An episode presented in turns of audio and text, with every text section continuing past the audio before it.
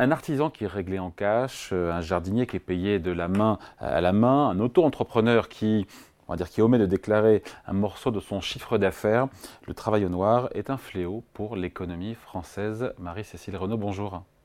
Bonjour David. Ça va? Bonne année, tous mes voeux. Oui, bonne année, tous mes voeux. Rédactrice en chef adjointe au service éco du Figaro.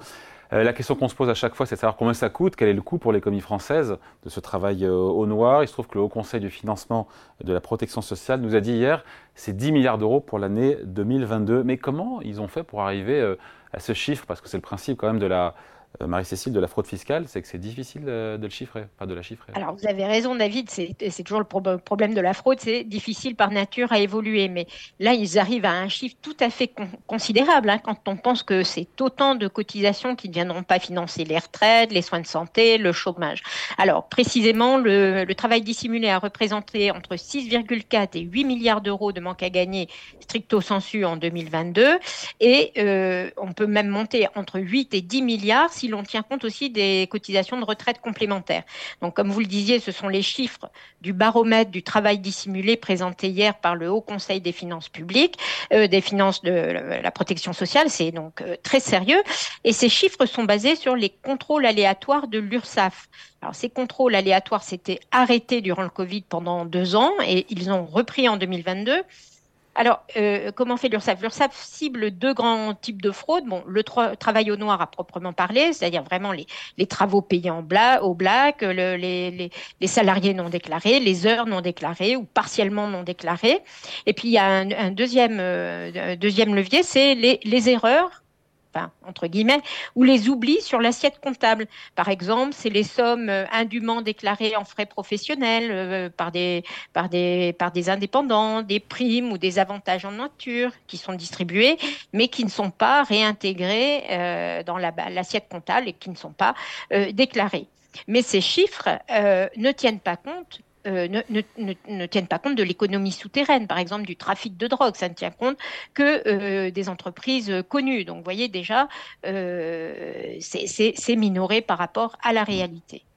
vous avez raison, Marie-Cécile, il faut rappeler que ce travail au nord réduit les, toutes les cotisations qui financent le modèle social français, les retraites, la santé ou le chômage. D'ailleurs, la Sécu, il y a un trou de, je crois, de 8 milliards d'euros. Mais ça veut dire que ces 10 milliards, il manque 10 milliards de cotisations pour la protection du système sur 2022 Oui, alors on pourrait probablement pas tout récupérer parce qu'il y a des entreprises qui disparaissent, des entreprises qui font faillite.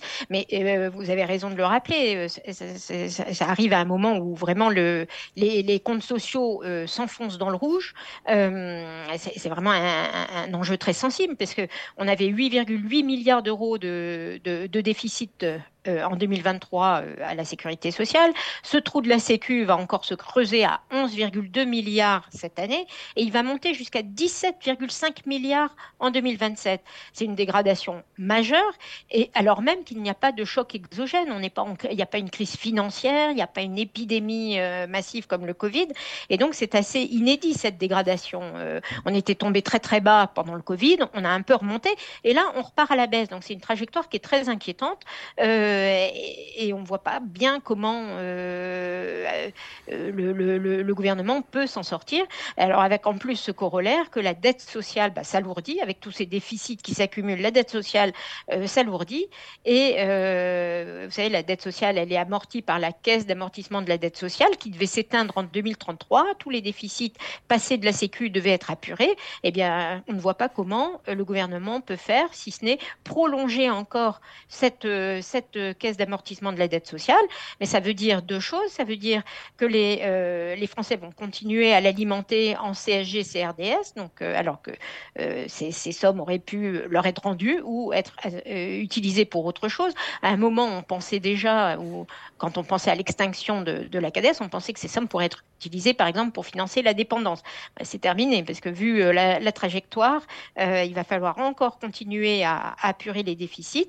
Et puis, et puis surtout, le Conseil constitutionnel avait dit attention, attention, à force de proroger tout le temps la CADES, c'est pas tenable, on ne peut pas euh, gérer les comptes publics comme ça, donc il faut vraiment euh, mettre en place des réformes qui vont permettre d'assainir les comptes, mais quand on connaît la situation de l'hôpital, ça risque d'être compliqué.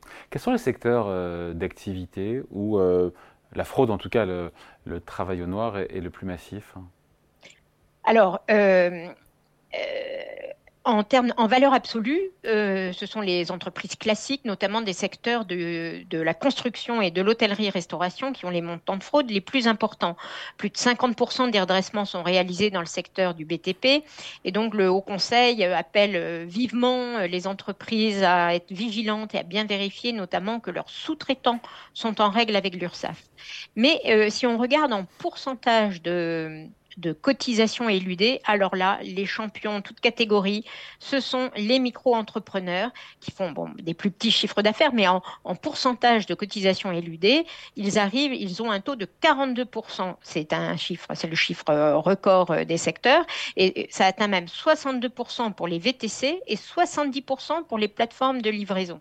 Donc il y a vraiment une sous-déclaration massive euh, de chiffre d'affaires.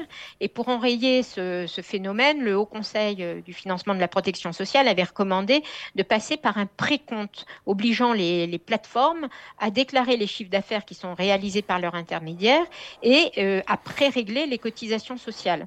Alors ça, c'était une recommandation qu'ils avaient faite, que le gouvernement a entendu, que l'exécutif a introduit dans la loi de finances dans la loi de financement de la sécurité sociale à l'automne dernier. Et du coup, euh, ce précompte obligatoire euh, devrait être mis en place pour les plateformes à partir de 2027. Donc ça va dans le bon sens Ça va tout à fait dans le bon sens. Il y a des régions. oui. que... allez-y. Oui. Euh, pardon? Non, vous me disiez, je vous ai coupé. Allez-y, pardon. Oui, non, je, disais, mais parce que bon, le, travail au noir n'est pas une fatalité. Hein. On peut, on peut essayer d'en venir à bout. On a vu par exemple que sur le secteur de l'emploi à domicile, qui est un, donc c'est les nounous, les jardiniers, les femmes de ménage à domicile, euh, sur ce secteur, le travail au noir était euh, prégnant, enfin majoritaire, très important. Et euh, je ne sais pas si vous vous souvenez, mais dans les années 90, Martine Aubry avait mis en place le crédit d'impôt pour un, l'emploi, un emploi à domicile. Donc aujourd'hui, il est toujours en vigueur et ce, je rappelle, ce, ce crédit d'impôt, il permet de déduire de ces impôts jusqu'à 50% des dépenses engagées pour l'emploi d'un salarié à domicile, plafonné à 12 000 euros, ce qui fait que vous pouvez avoir au maximum 6 000 euros de, crédit d'impôt. C'est une mesure qui a été, qui coûte cher aux finances publiques, mais qui a été très efficace et qui a permis de réduire le travail au noir. Alors, ça coûte cher parce que euh, l'an dernier, en 2022, ça a coûté 5,7 milliards d'euros, ce crédit d'impôt emploi à domicile. C'est la deuxième niche fiscale juste derrière le crédit impôt recherche, le CIR. Mais euh, et, cette année, ça devrait encore augmenter puisque là, les, particuliers, les ménages ont reçu euh, en ce mois de janvier, vous savez, l'avance de crédit d'impôt qui équivaut à 60% de ce qu'ils auront le droit dans l'année. Et donc euh, là, le fisc a, a réglé déjà 5,8 milliards. Donc vous voyez, on est déjà rien qu'avec l'avance de 60% à plus que ce que ça avait coûté l'an dernier. Donc le, coût augmente, mais ça marche. Le travail noir ou gris, hein, vous savez, quand on déclare qu'une partie des heures, une partie des prestations serait désormais minoritaire euh, dans l'emploi à domicile, autour de 43% selon une étude euh, réalisée par le cabinet Olivier Weyman. Et il pourrait même s'établir autour de 33% d'ici 2026 grâce à cette, avance justement du crédit d'impôt qui a été, elle, introduite en 2022 et qui évite de faire l'avance de trésorerie. Avant, il y avait, bon, les gens disaient certes, on a un crédit d'impôt, mais il faut avancer l'argent, on est remboursé l'année suivante. Bon, maintenant, il y a cette avance euh, qui est faite en janvier. Et donc, ça, ça, a un vrai impact parce que, à titre de comparaison, le travail au noir dans les services à la personne était encore autour de 70% dans les années 2000. Allez, merci beaucoup pour ces explications. Marie-Cécile Renaud, rédactrice en chef euh, adjointe au service économie du Figaro. Merci, hein. bonne journée. À bientôt, au revoir.